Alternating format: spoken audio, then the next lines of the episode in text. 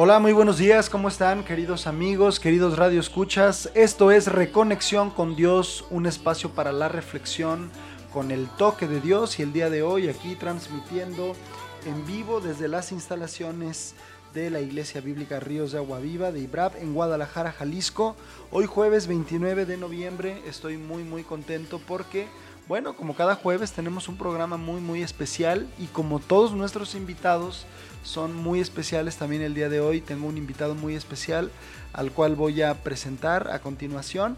Y bueno, antes quiero darle la bienvenida a nuestros dos patrocinadores, Librería cristiana Mundo Hispano con sus dos sucursales, una a espaldas del Hotel Aranzazú y otra ahí sobre Avenida Hidalgo, casi esquina Confederalismo.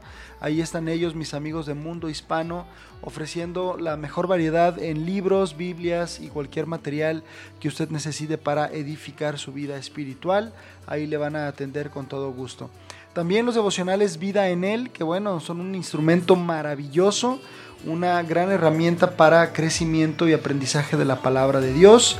La, verdad es que yo en lo personal llevo este devocional y es una bendición, es una gran, gran bendición. Así es que hoy te voy a regalar cuatro cosas, te voy a regalar dos videos, tengo dos videos de eh, nuestro hermano Oscar Ríos Mena. Ustedes deben de recordarlo, lo tuvimos como invitado.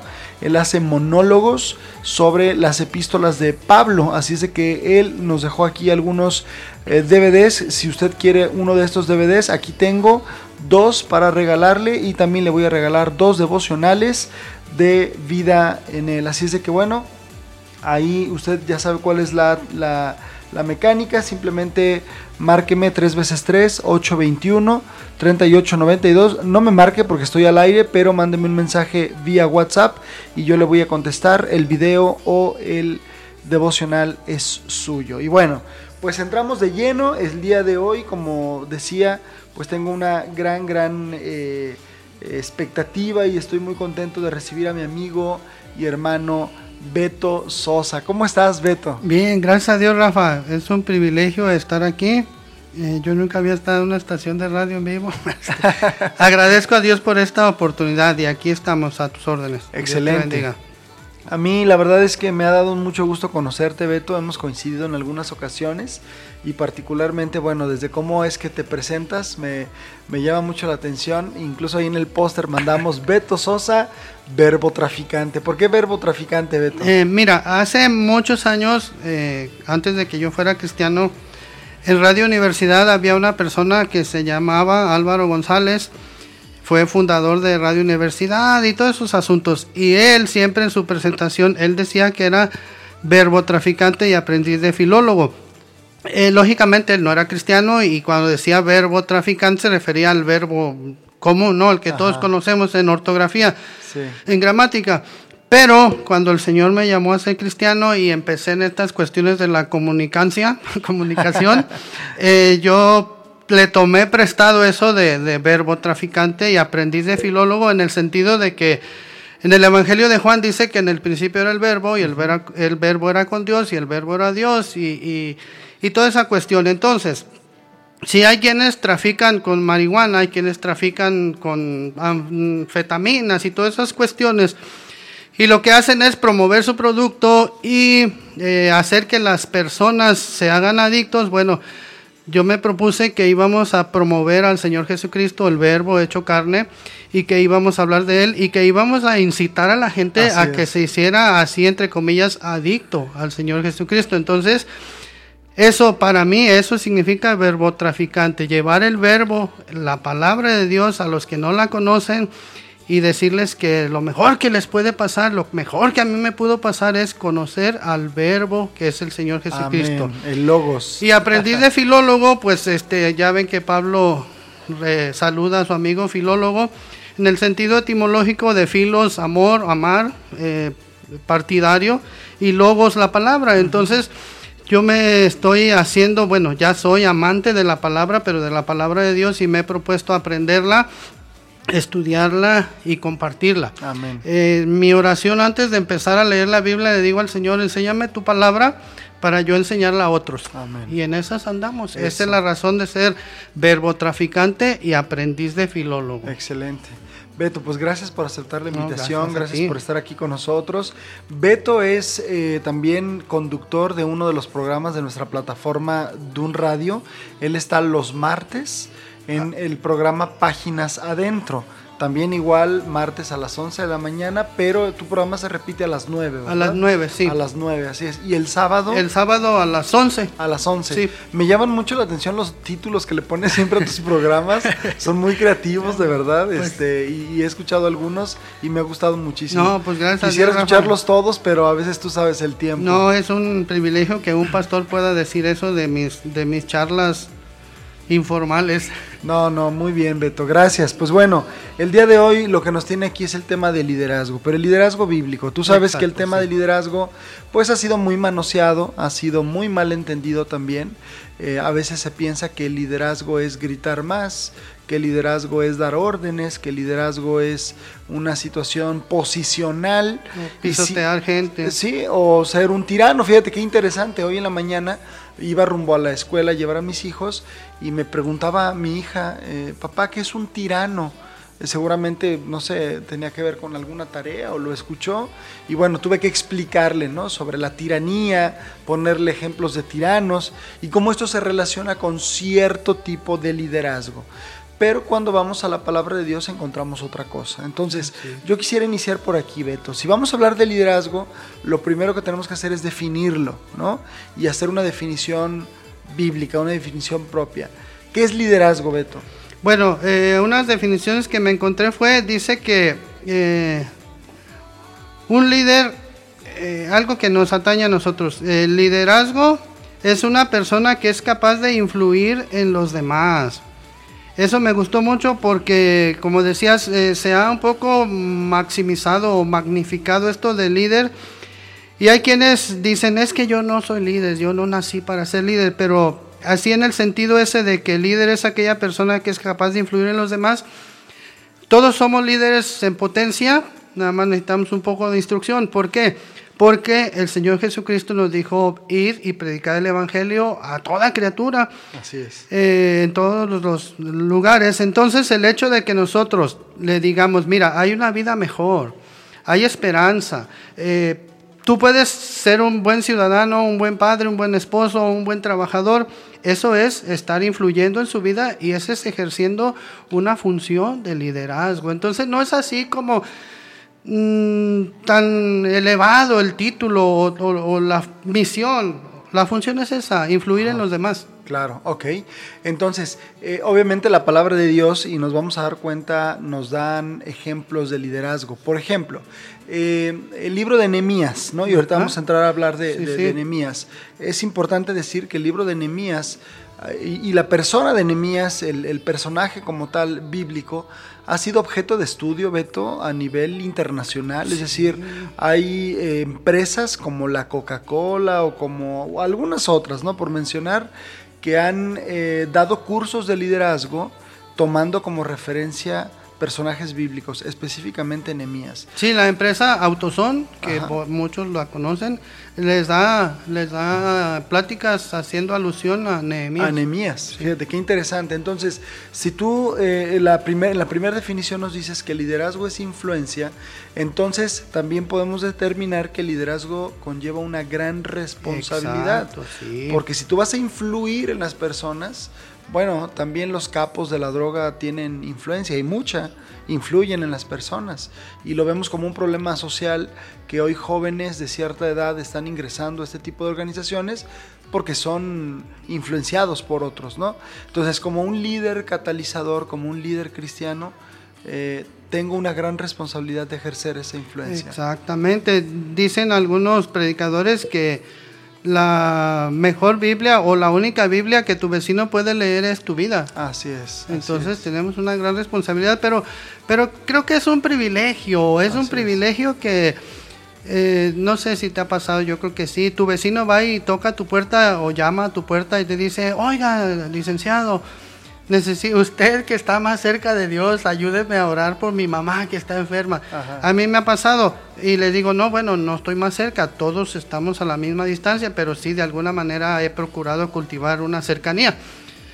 Y, y, ese es un privilegio y la gente te está viendo. Este, a veces creemos que no somos de impactos simplemente, o más bien sí somos impactos eh, por el hecho de que la gente vea cómo tratas a tu esposa, cómo tratas a tus vecinos, que no te estacionas en, en lugar prohibido, que saludas, que, no sé, barres tu pedazo de banqueta, todo eso lo están viendo. Así es. Hay una historia, perdón que ya me voy a desenvolver. Eh, hay, una, hay una hermana eh, que es maestra en el Instituto Bíblico y dice que recién se cambió al lugar donde ahora vive y dice que eh, cuando ella salía a barrer, barría su pedazo y se metía, pero después se daba cuenta que la vecina barría y le ponía la basura a ella.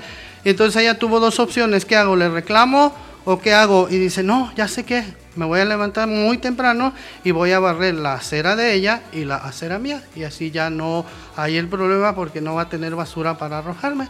Y eso impactó a la vecina. Es correcto.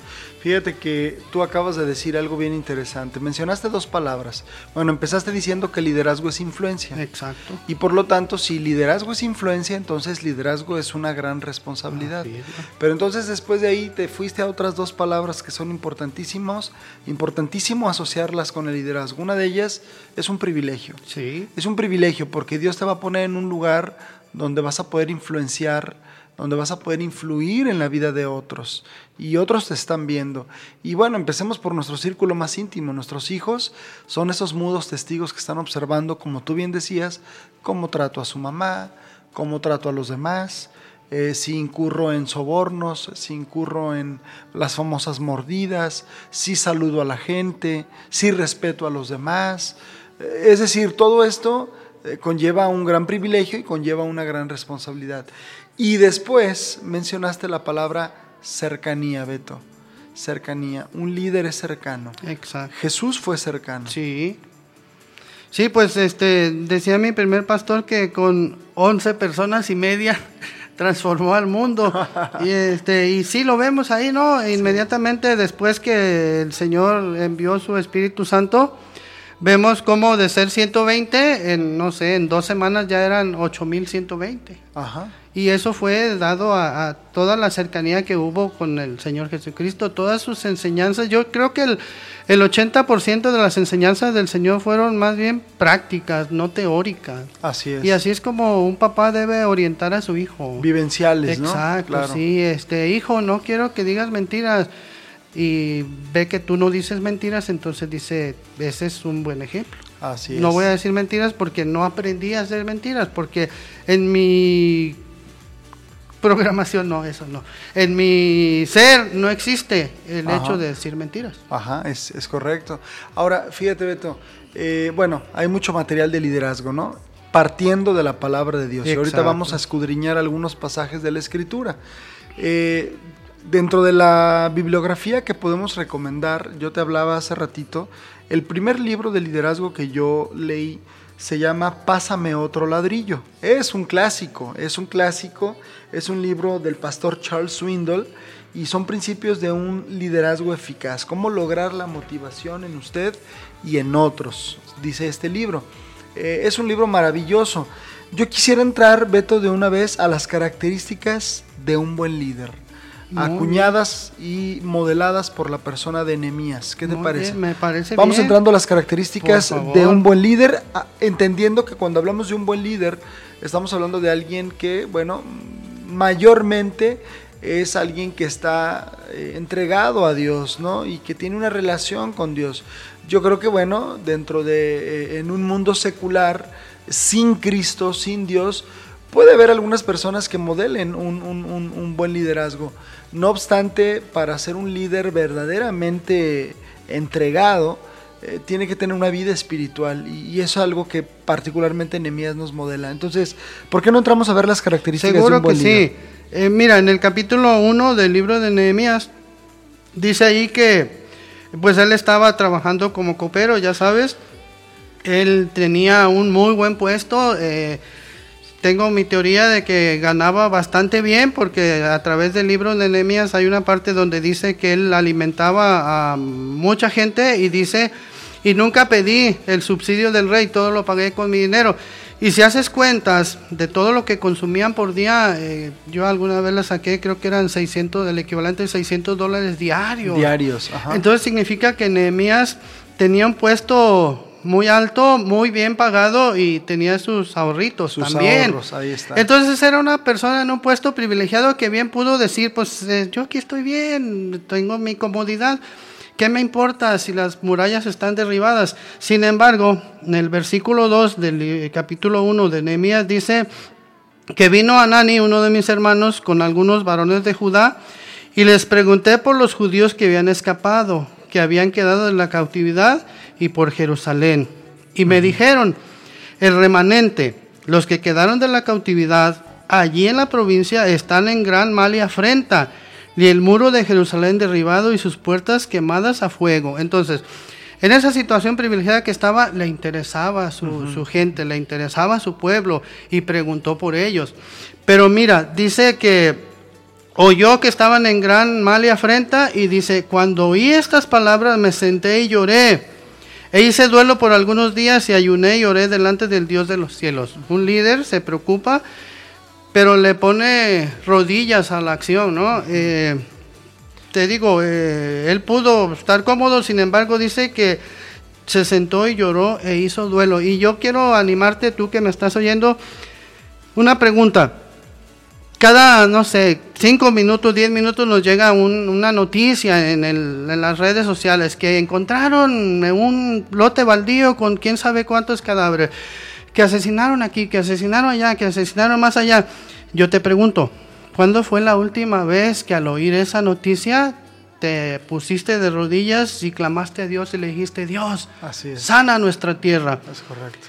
Estamos viviendo una, pues, una situación así eh, cómoda en la cual, pues gracias a Dios tenemos comida, ropa, zapatos, sustento y a veces nos importa muy poco, pero un líder se duele de la situación de su país.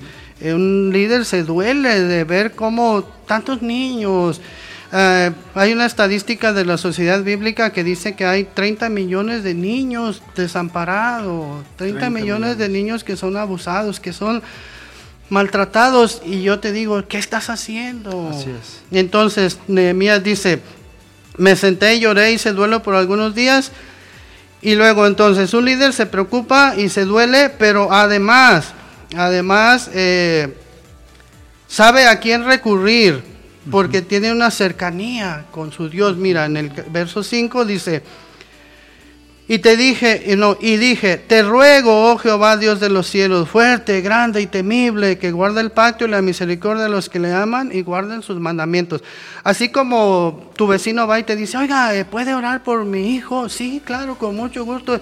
Y sin más preámbulos, sin más eh, eh, rollo, tú te pones a orar y la gente ve tu seguridad, la gente ve tu entereza, ve la confianza que tienes en Dios.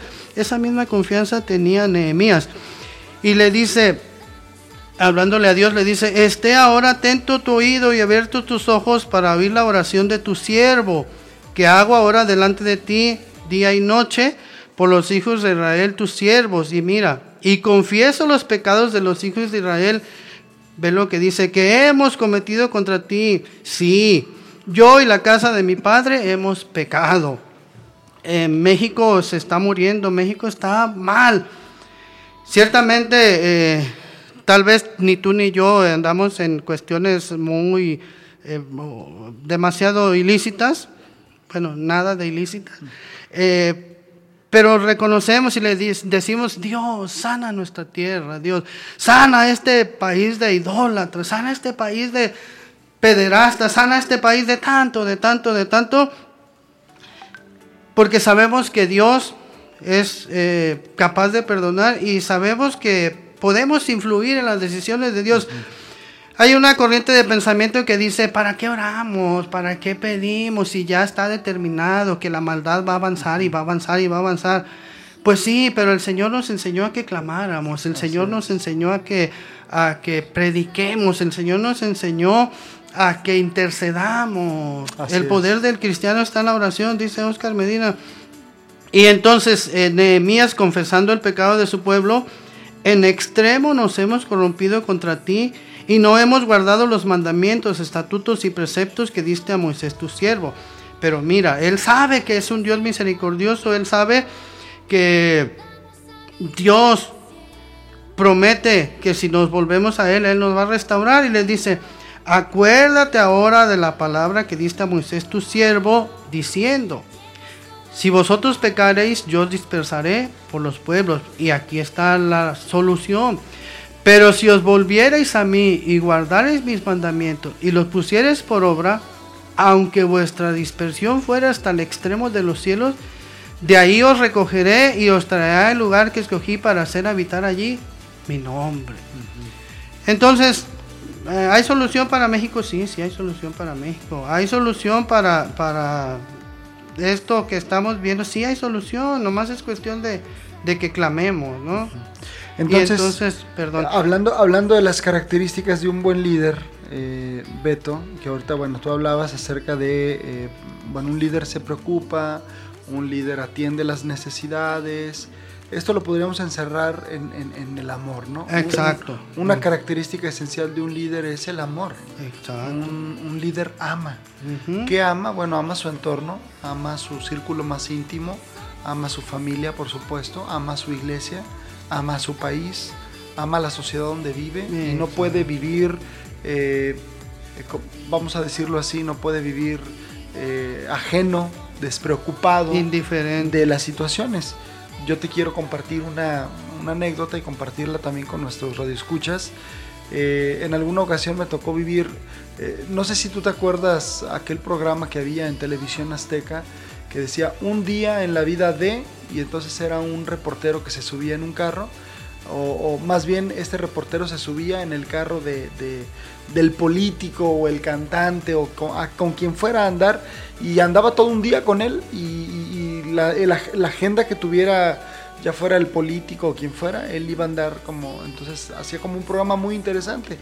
Bueno, en esta ocasión me tocó estar en un día en la vida de este pastor, ¿no? Yo era alumno del seminario, este pastor, el pastor Jaime de la Vega, eh, papá de un de mis mejores amigos, de Jimmy. Eh, me tocó estar con, con, ellos en un día de ministerio, un sábado recuerdo, y fue muy interesante, fue muy edificante porque nos subimos en su auto, un Suru, éramos como seis ahí adentro de un Suru, me acuerdo, y andábamos de un lado para otro, pero había un accidente en una avenida muy transitada, había una ambulancia, había paramédicos, había, ya sabes, ¿no? Una bola de curiosos así alrededor de, del accidentado y el pastor paró el auto y dijo, bájense muchachos, vamos a orar por el accidentado.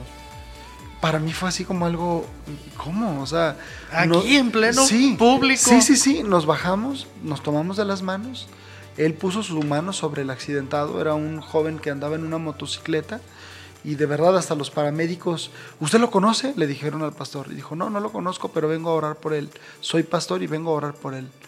Y todos se hicieron a un lado. Fue increíble cómo Dios abrió, abrió camino. O sea, lo, tocó, oró por él y dijo, vámonos muchachos, súbanse al carro otra vez. O sea, fue una experiencia para mí tan maravillosa.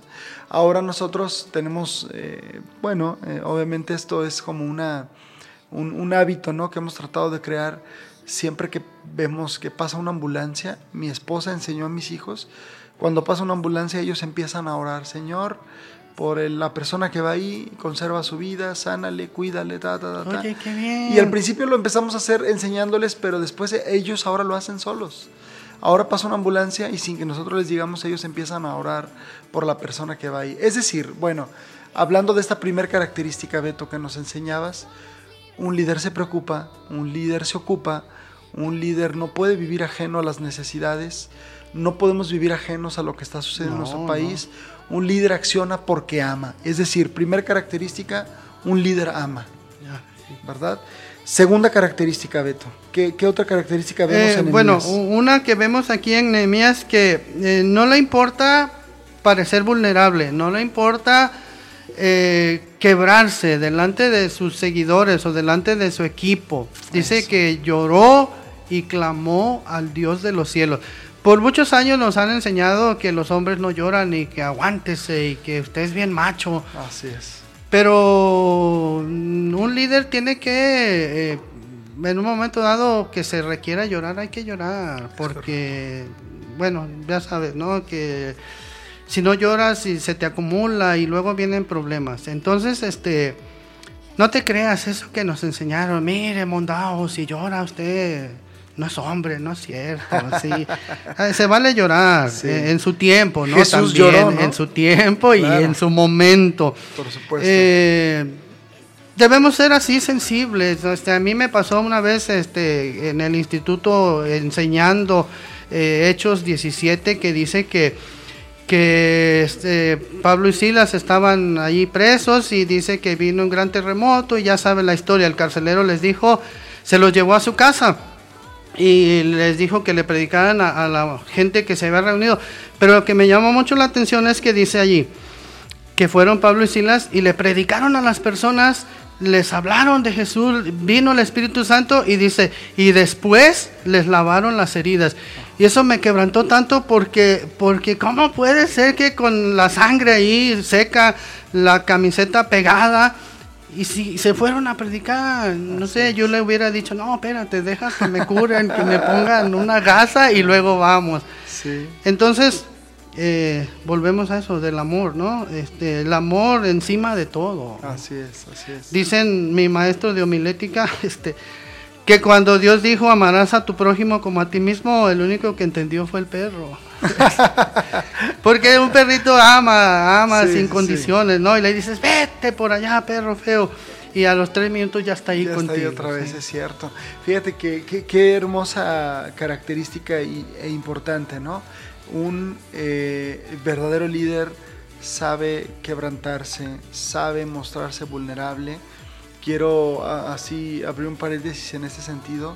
Siempre he pensado que los líderes que parecen superestrellas o que a veces hasta como se proyectan como si fueran la cuarta persona de la Trinidad y los hay ¿eh? dentro del, del, mundo cristiano eh, o, como, o como si fueran realmente impecables, ¿no? Cuando realmente, bueno, podemos aspirar a una santidad, podemos aspirar a ser íntegros, claro está, pero no inquebrantables. Es decir, o sea, el quebrantamiento es parte también, la vulnerabilidad es parte eh, de, situaciones que Dios utiliza para acercarnos a Él.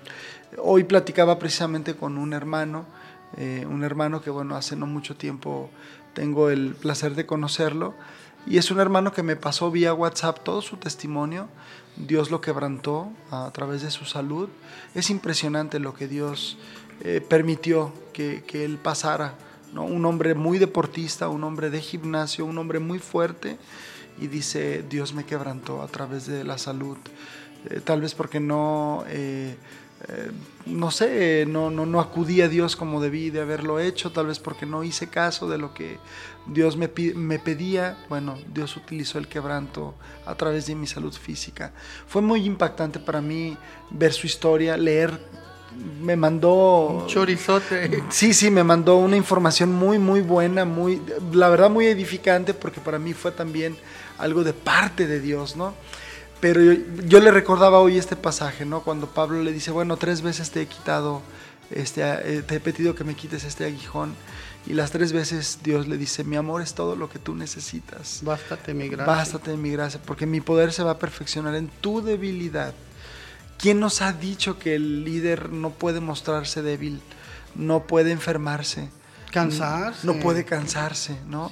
Y sobre todo manifestarlo. Obviamente eh, creo que los líderes muchas veces eh, tenemos que ser muy cuidadosos, ¿no? A quién le platicamos las cosas, ¿no? Porque, bueno, puede causar desánimo también en otros, pero, pero tenemos que manifestarlo y tenemos que decir, hey, y si me pegan lloro, ¿eh? Y tengo hambre. Sí, sí, sí. A mí a veces cuando salimos a predicar nos dicen, oye, pero ¿y ser cristiano me garantiza una vida sin problemas? No, no, no.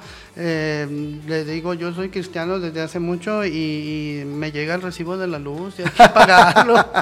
sí, un, pastor que se llama Luis Gabriel César dice, bueno, él ahora es pastor de una iglesia de miles en el Estado de México. Le mando un saludo, por cierto.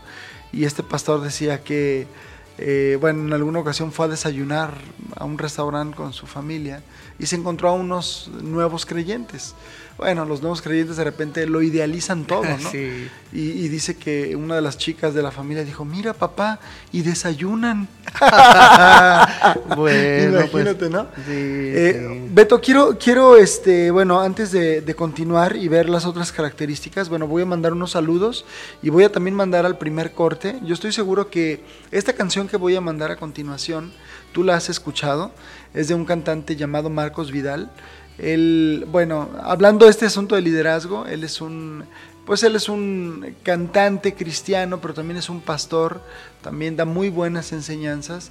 Y creo que esta canción tiene mucho que ver con liderazgo, tiene mucho que ver porque lo primero que tenemos que liderar es nuestra propia vida, ¿estás de acuerdo? Tenemos que liderarnos a nosotros, es autodisciplina, ¿verdad? Entonces, esta canción yo creo que él la escribió de verdad muy, muy inspirado y, tiene que ver con la historia de un payaso, de alguien que pierde la fe en sí mismo, pero que bueno, Dios utiliza todo eso para darle una lección. Así es que quiero mandar este corte, esta primer, este primer corte musical. Este es Marcos Vidal con su canción de El payaso y quiero bueno eh, mandar algunos saludos a Misael. Eh, bueno, eh, Misael nos manda saludos. También Adriana, que conoce a Beto desde hace cuatro años. Adriana. Gracias a Dios. Es de mis cuatro oyentes. Ah, de verdad, ah, padrísimo, qué bueno. Silvia, que nos escucha desde Ensenada, Baja California, padrísimo. Verónica García, desde Juárez, Nuevo León, saludo a todo el equipo de Dun Radio. Y Claudia, saludo a su amigo y pastor Rafita. Eso. Los de confianza sí me dicen, ¿eh? Dios, qué bien. ok, pues bueno, vamos a escuchar esta extraordinaria canción. Yo le quiero mandar también, antes de, ir, una, un saludo muy especial a mi amigo Benjita, Benjamín Rodríguez, gran amigo, gran hermano, amigo entrañable. Feliz cumpleaños, Benjita. Y bueno, también para ti esta canción de Marcos Vidal.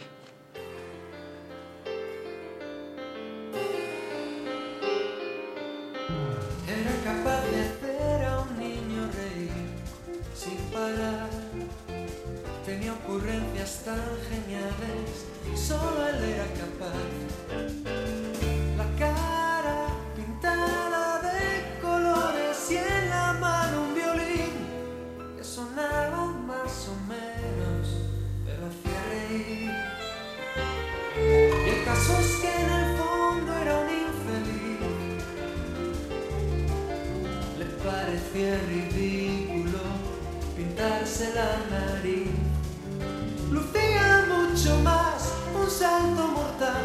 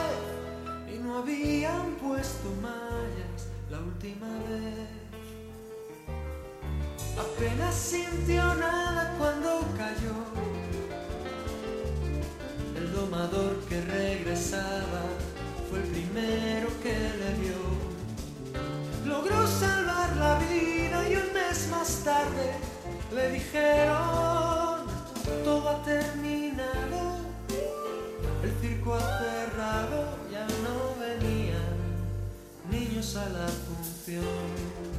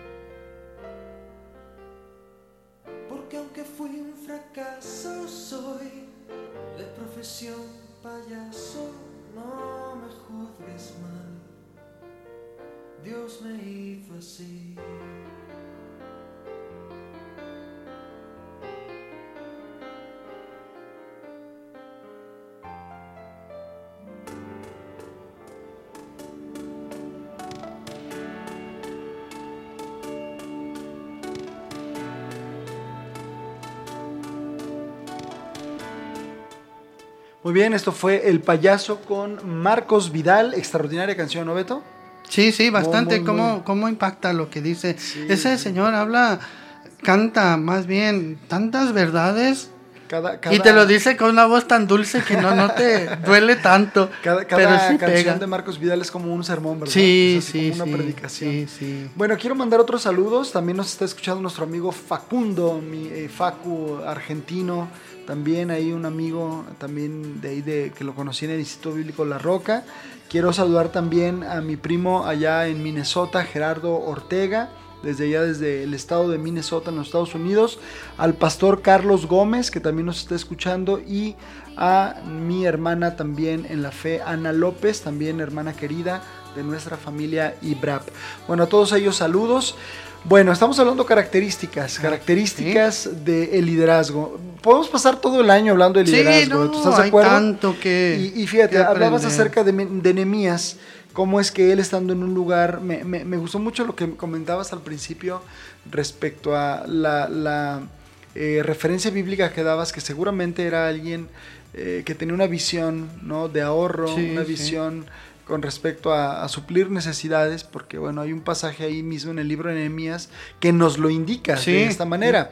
Ahora, eh, Nehemías dice la Biblia que cuando escucha que, que toda su, su- su gente está en gran mal, se sienta y llora, ¿no? Y Sí, hablábamos que una segunda característica es que un líder, eh, bueno, se muestra vulnerable, ¿verdad? Y, y también se, ahora sí como dice la palabra, llora con los que lloran, ríen con los que ríe, y también esta es una cualidad del liderazgo. Sí, eh, la empatía. La empatía, Que mucha ¿verdad? gente, no sé, como que idealiza demasiado eso de la empatía, pero la empatía, tú, tú lo has enseñado, tú que estudiaste psicología, la empatía es ponerse en los zapatos de otros. Pero también hay una enseñanza muy, muy fácil de eso, ¿no? Eh, los seculares nos enseñan no hagas con los demás como para que no lo hagan contigo y así suena muy fácil y la gente dice pues yo no me meto con nadie para que no se metan conmigo pero el Señor Jesucristo fue más allá. El Señor Jesucristo dijo, haz con los demás como quieres que hagan contigo. Así es. Eso es empatía en términos jaliscienses. Es correcto. Sí, sí, sí, es correcto. Entonces un líder es empático. Empático, así porque es. hace con los demás como quiere que hagan con Así él. es, es correcto. Vamos a una tercera característica, Beto. ¿Qué otra Bueno, eh, una característica de un líder es que es humilde y no teme ponerse en la brecha a favor de otros. eh, le dijo a Dios, Señor, este, está bien, pecamos, pero danos chance. Ten misericordia de nosotros. También un líder honra el nombre de Dios, así como le dijo, es. Señor, fuerte, grande y poderoso, sabemos que tú eh, estás trayendo esta mala situación porque nosotros Así tenemos es. la culpa. Un tema Honra aparte en el liderazgo de Nehemías son sus oraciones. Sí, sí. Ese sería un tema aparte. O sea, Sí. podríamos estudiar sus oraciones. ¿no es Sí, incluso la que dice ahí que cuando iba a hablar con el rey le dijo, eh, dame buen, buen, Buen éxito. bendiz, eso, Ajá. bendíceme lo que voy a hablar con el rey, pero no dice qué fue lo que oró. Entonces seguramente tenía un plan estratégico y se lo presentó al, al rey en unos cuantos minutos. Eh, también un buen líder sabe estar sujeto a otros líderes. Este, todos tenemos nuestro pastor, eh, pero ese pastor tiene su pastor Todos y el pastor del otro pastor finalmente es, eh, oveja del Señor Jesucristo, ¿no? Así Y, es. y esa es una característica. De repente encuentras líderes por este mundo que dicen, yo soy un líder, pero yo no me sujeto a nadie. Entre Dios y yo, pero no. Cuidado eso- con eso ese no tipo de es liderazgo. Bíblico, Cuidado. ¿no? Sí, Este, sí, sí. y, y entonces es, es capaz de, o está sujeto a otros líderes y también es capaz de promover amor y respeto de parte de ellos. Ayer tuve la bendición grande de ir a suplir al pastor de mi iglesia a, a- a precisamente a un curso de liderazgo. Y yo me sentí honrado porque es un gran privilegio decir, hola, el pastor no pudo venir, pero vine yo. Entonces, eh, digo, gracias a Dios que se dio eso, pero el pastor pudo descansar diciendo, eh, yo estoy seguro que Beto no va a sublevar a la congregación ni les va a dar información chueca. Entonces, un buen líder sabe estar sujeto y sabe dar buenas notas, buenos resultados. pues. Déjame, déjame hacer un paréntesis en esto Sí, que estás sí. diciendo, Beto, porque creo que es muy importante. Eh, cuando hablamos de personajes que modelan liderazgo, digo, ahorita estamos hablando de Nehemías, pero hay una premisa, hay, un, hay una frase que a mí se me quedó muy grabada, ni siquiera recuerdo a quién se la escuché, pero yo la he mencionado mucho en mi congregación, cuando tengo la oportunidad de compartir sobre, de- sobre este tema. Y, y, por ejemplo, hablando de liderazgo, viendo a Moisés y después a su sucesor Josué, ahorita que tú hablabas de esa confianza que tu pastor deposita en ti, en la enseñanza, Sí, sí. que es, digamos, la parte medular de, de- de- de la iglesia, eh, qué importante es, y, esta premisa se me quedó tan grabada, para poder ser un buen Moisés, primero tengo que ser un buen Josué. Y a mí me encanta ver la actitud de Josué, este caudillo que Dios fue preparando primero bajo la sombra de Moisés, sin tener él ningún tipo de protagonismo ni problema en servir al, al que Dios había, ahora sí que digámoslo en términos coloquiales, peinado para atrás, ¿no? Que era Moisés, para después él tomar su lugar, ¿no?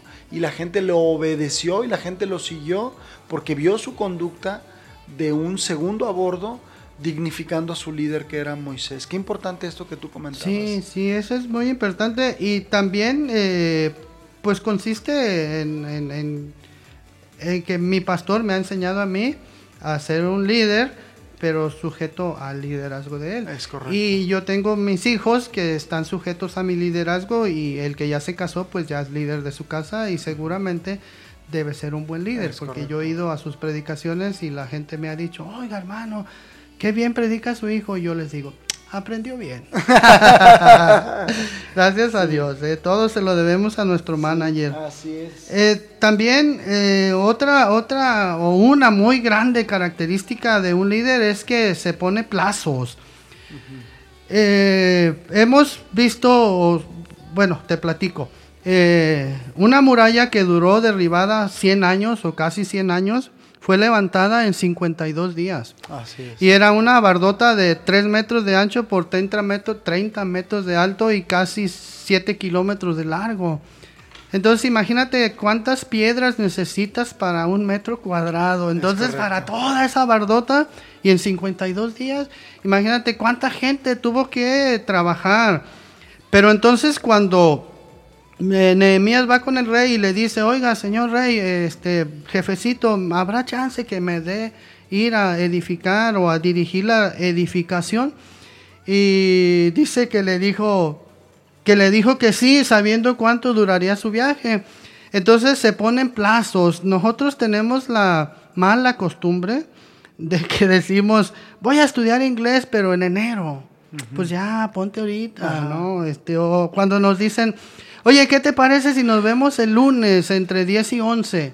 Yo le digo, no, a ver, dime, 10, 15, 10, 20, 10, 30, 10, 40. Pues entre 10 y 11, no, yo no voy. Si no me dices a las 10 y media, no voy. Sí. Entonces, se pone plazos. Claro. Este, si tú dices voy a estudiar un diplomado, lo voy a estudiar en la primera oportunidad que inicie y lo voy a terminar. Termino, Hay que claro. ponerse plazos.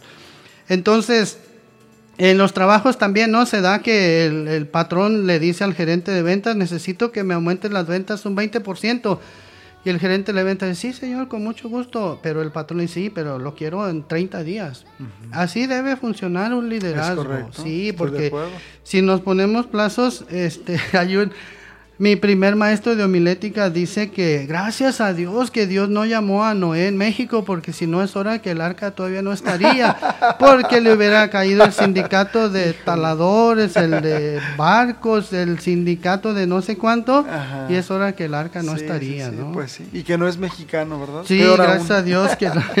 Ay, También Dios. cuando enseño sobre el tabernáculo, venían medidas muy exactas ahí. Sí. Yo les digo, qué bueno que no fue Pepe el Toro el que lo hizo, porque le hubiera dicho, me quedó chiquita la mesa y después ponle una calza. Eh, debemos ponernos plazos Sí, sí, y debemos ser puntuales con las instrucciones que Dios nos da. es, así ¿sí? es.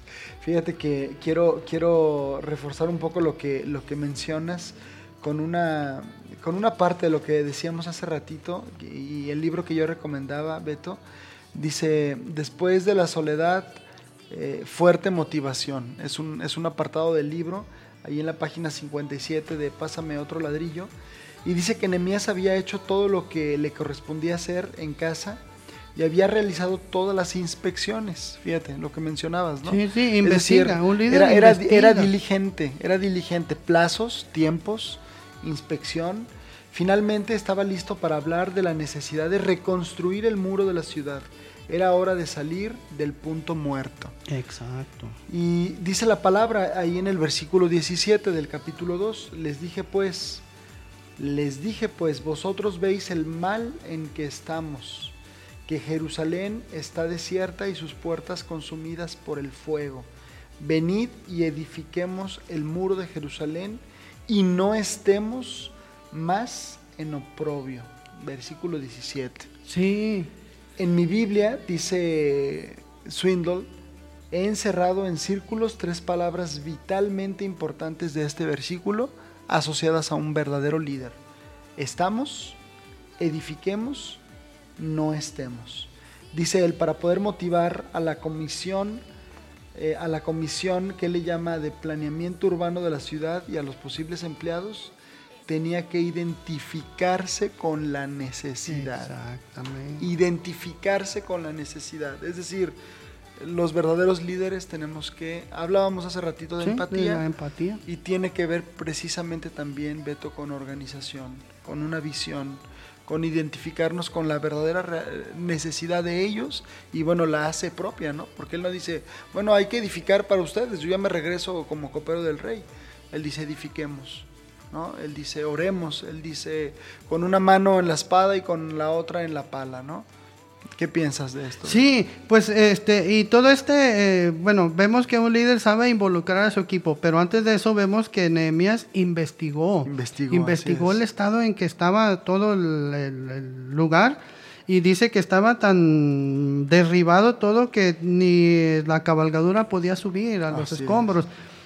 Y entonces, este, hay quienes enseñan que para poder reedificar hay que llegar a, lo más destruido de lo destruido. Sí, Y bueno, a veces eh, permitimos que la vida de, o la, la- más bien las gentes antes de venir al Señor, vienen cuando ya su vida está totalmente destruida. Yo a veces les digo, ven al Señor cuando por tu propio bien, porque si el Señor te trae de las greñas te va a doler Así más. es, así es. Entonces un buen líder investiga, pero luego investiga para decir, mira, esa bardota está caída, pero podemos. Sí podemos, porque el Señor está con nosotros, porque yo he visto su mano poderosa. Eh, no sé, cuando tú oras por alguien y el Señor lo sana, para la siguiente vez que oras ya sabes que va a es, funcionar. es. Eh, yo estoy medio loquito porque de repente en la calle, en plena calle, este, me pongo a orar por las personas y se me quedan viendo así como que este, ¿de dónde salió? Pero así es como actuaba el Señor Así Jesús, es así es como actuaba Pablo y Silas y Timoteo y, y Febe y todos ellos. Eh, entonces vemos aquí que les dijo, hagamos la obra. Y mira, este, hay algo muy fuerte ahí que le dice, no estemos más en oprobio. Cuando, cuando las murallas de una nación estaban caídas, todo el mundo se reía de ellos. Ja, ja, ja, sus murallas, lero, lero. Y él les dice, no estemos más en oprobio. Pero entonces dice que los involucró y todo el pueblo dice, levantémonos y edifiquemos. Entonces tú como líder debes decirle, tenemos una sociedad, una necesidad de nuestra sociedad, hagámoslo, porque sí podemos. Y tus compañeros van a decir, sí, vayamos y prediquemos. Sí, es correcto. Sí, sí, sí, no, de- de- definitivamente. eh, fíjate, Beto, en, en- en esto que tú dices, eh, bueno, un dicho muy famoso, ¿no? Dicen que las palabras van a mover, pero el ejemplo va a arrastrar, ¿no? Y, y a mí me encanta, fíjate, haciendo referencia a Nehemías, eh, otra vez, eh, no fue un líder que llegó a dar órdenes, no. No. fue un líder que llegó con instrucciones, llegó con recursos, llegó con ánimo, llegó con una vida espiritual que le respaldaba, es decir, como decimos hoy en día a manera de broma, yo y unos amigos, traía con queso las tortillas. Exacto. Traía sí. algo en la mochila, ¿eh? Sí traía algo en la mochila que ofrecer y es que los líderes tenemos que ir preparados. Ah, Hay una ilustración que contaba un pastor respecto a una persona, ¿no? Que fue, era un rey que recibía a cada tiempo a, a los peticionarios, ¿verdad? Personas que vivían en la población y de cuando en cuando iban y le pedían cosas al rey. Pero bueno, tenían solamente tres minutos para darle su petición. Y entonces eh, muchas personas salían muy contentas después de hablar con el rey, pero algunas salían realmente muy frustradas. Alguien se dio a la tarea de los que venían en la cola de atrás de, de- de ver cuál era la razón o cuál era el motivo por el cual algunos salían contentos y otros salían frustrados. Él pensaba que tal vez era porque algunos el rey les decía que sí y el rey les decía a los otros que no. Y efectivamente, los que salían frustrados era porque el rey no había accedido a la petición. Pero entonces ahora la pregunta de él era, bueno, ¿por qué el rey no accede a la petición de lo que ellos eh, venían pidiendo, no? Y él dice, la gran diferencia era que cuando ellos iban a aprovechar sus tres minutos para hablar con el rey, la diferencia entre los que salían felices y salían frustrados es que los que salían felices, ciertamente el rey había accedido a esa petición, pero había accedido a esa petición porque ellos venían preparados. Es decir, ¿a qué vienes? Tengo tres minutos para hablar con el rey, necesito saber qué es lo que quiero. Y un líder sabe lo que quiere. Un verdadero líder guiado por Dios debe de saber hacia dónde va, ¿no, Beto? O sea, Nemías cuando llegó con el rey y la reina, porque estaba Sí, la reina, ahí que estaba. ¿y qué es lo que quieres? Traía su lista, Sí, traía la, cantidad de madera, trabajo y su plan, los incluso días, yo creo los que hasta plazos. lo que iba a costar la es bardota correcto, esa. Es correcto, así Sí, es. fíjate que hay un ejemplo de liderazgo que a mí me gusta mucho poner. Este, eh, dice en el Evangelio de Juan que el Señor Jesucristo le dio de comer a mucha gente, pero dice que utilizó los panes y los peces que traía un niño, Ajá. un jovencito. Pero entonces lo que yo les digo es que el mérito no era del niño, el mérito era de la mamá, que le dijo, mira hijo, llévate este lonche porque lo vas a necesitar. Entonces ahí el, detrás de ese niño estaba un líder, que era su mamá. Y ese liderazgo práctico. Entonces también eh, un líder sabe motivar y sabe animar a otros, porque comparte, comparte la visión de forma clara y les enseña a otros a depender de Dios, porque dice ahí que les dijo, eh, les contó cómo la mano de Dios había sido buena sobre Así él. es. Acuérdense de lo que Dios hizo en el pasado, ¿no? Y seguramente les decía, ese mar rojo que tenía tantos metros de hondo y tantos kilómetros y todo eso, y Dios lo pudo hacer, y la roca, Ah. y las codornices, y, y la serpiente que los mordía, pero luego levantó el asta, y todos esos milagros seguramente se los contaba. Claro. Y tú y yo tenemos una gran serie de victorias, así entre comillas, que Sí. Dios nos ha dado y que nos sirven para poder involucrar a los demás Claro. y decirle, es que sí funciona. Yo Así lo he es. hecho por 40 años y me ha funcionado. Fíjate que, eh, digo, estamos ya pues como aterrizando el Cerrando, tema. Se va sí. el tiempo muy rápido, Beto, pero ideas. en algún momento, allá por el 2005, tuve la oportunidad de ir a una dinámica juvenil en Bernal con el Ministerio de Palabra de Vida. Y el encargado del área de servicio les estaba dando un devocional a los chicos. Y yo andaba buscando agua. Pero en, en ese pasar, el que estaba dándoles el devocional les dijo algo que me quedó para toda la vida. Para, fíjate cómo, cómo Dios te enseña Sí, Dios a veces, habla, sí. y lo entrecomillo, este, eh, como dicen, accidentalmente, porque no, Dios, me choca la palabra diosidencias, me choca, me choca la palabra, pero creo que tiene mucha, mucha, este, mucho sentido, Sí, ¿no? sí. Y, y- y de verdad que eh, iba yo pasando y entonces este hombre, este hermano les dice a este equipo que le estaba dando el devocional, les dijo, eh, les estaba hablando de David y les dijo, David fue un gran guerrero para su pueblo obedeciendo a Dios, pero estoy seguro que David ganó grandes batallas, grandes batallas ya como líder, como rey, echando mano y recordando de la primer gran batalla que le había dado Dios contra aquel gigante. ¿no? Seguramente cuando él fue y emprendió estas grandes batallas recordó esa primer gran victoria que Dios le dio y a veces creo que tenemos que recordar lo que Dios hizo con nosotros. Beto, eres un siervo de Dios, no me queda la menor Por duda y- gracia, y, estoy muy, todo se lo debo a mi muy- manager. muy contento de haberte tenido, pero tú como padre, que tienes hijos ya grandes, Sí. como líder de la iglesia, como un predicador, como un verbo traficante y aprendiz de filólogo, Filólogo. filólogo, eh, si tú le tuvieras que dar un consejo de liderazgo a líderes jóvenes, ¿qué les dirías? Quisiera cerrar con esto. Eh, pues yo les diría, eh, lean lo que dice Pablo, sed imitadores de mí como yo soy del Señor Jesucristo. El- lo mejor que podemos de enseñarles es, eh, no sé, cuando reclamas a tu hijo, oye hijo, ¿por qué dijiste una mentira? Le puedes decir, ¿me has visto a mí decir mentiras? Y como tu hijo te va a decir, no, ah, entonces, ¿por qué lo haces?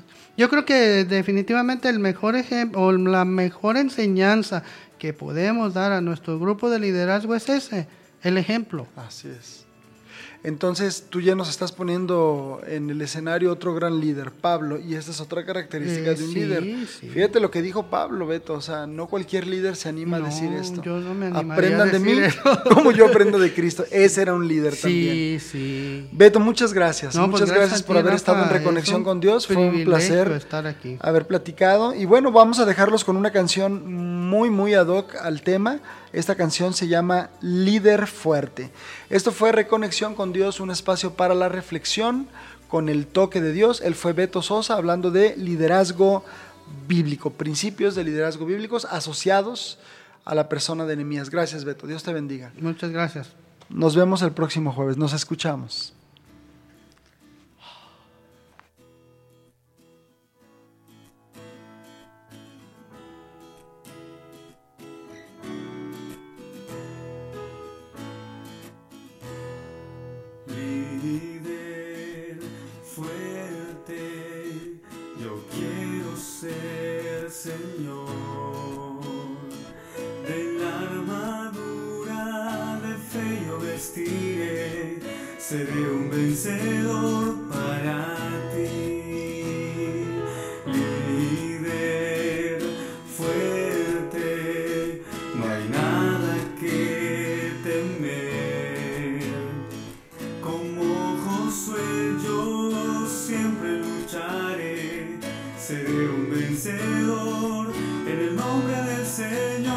Escogeos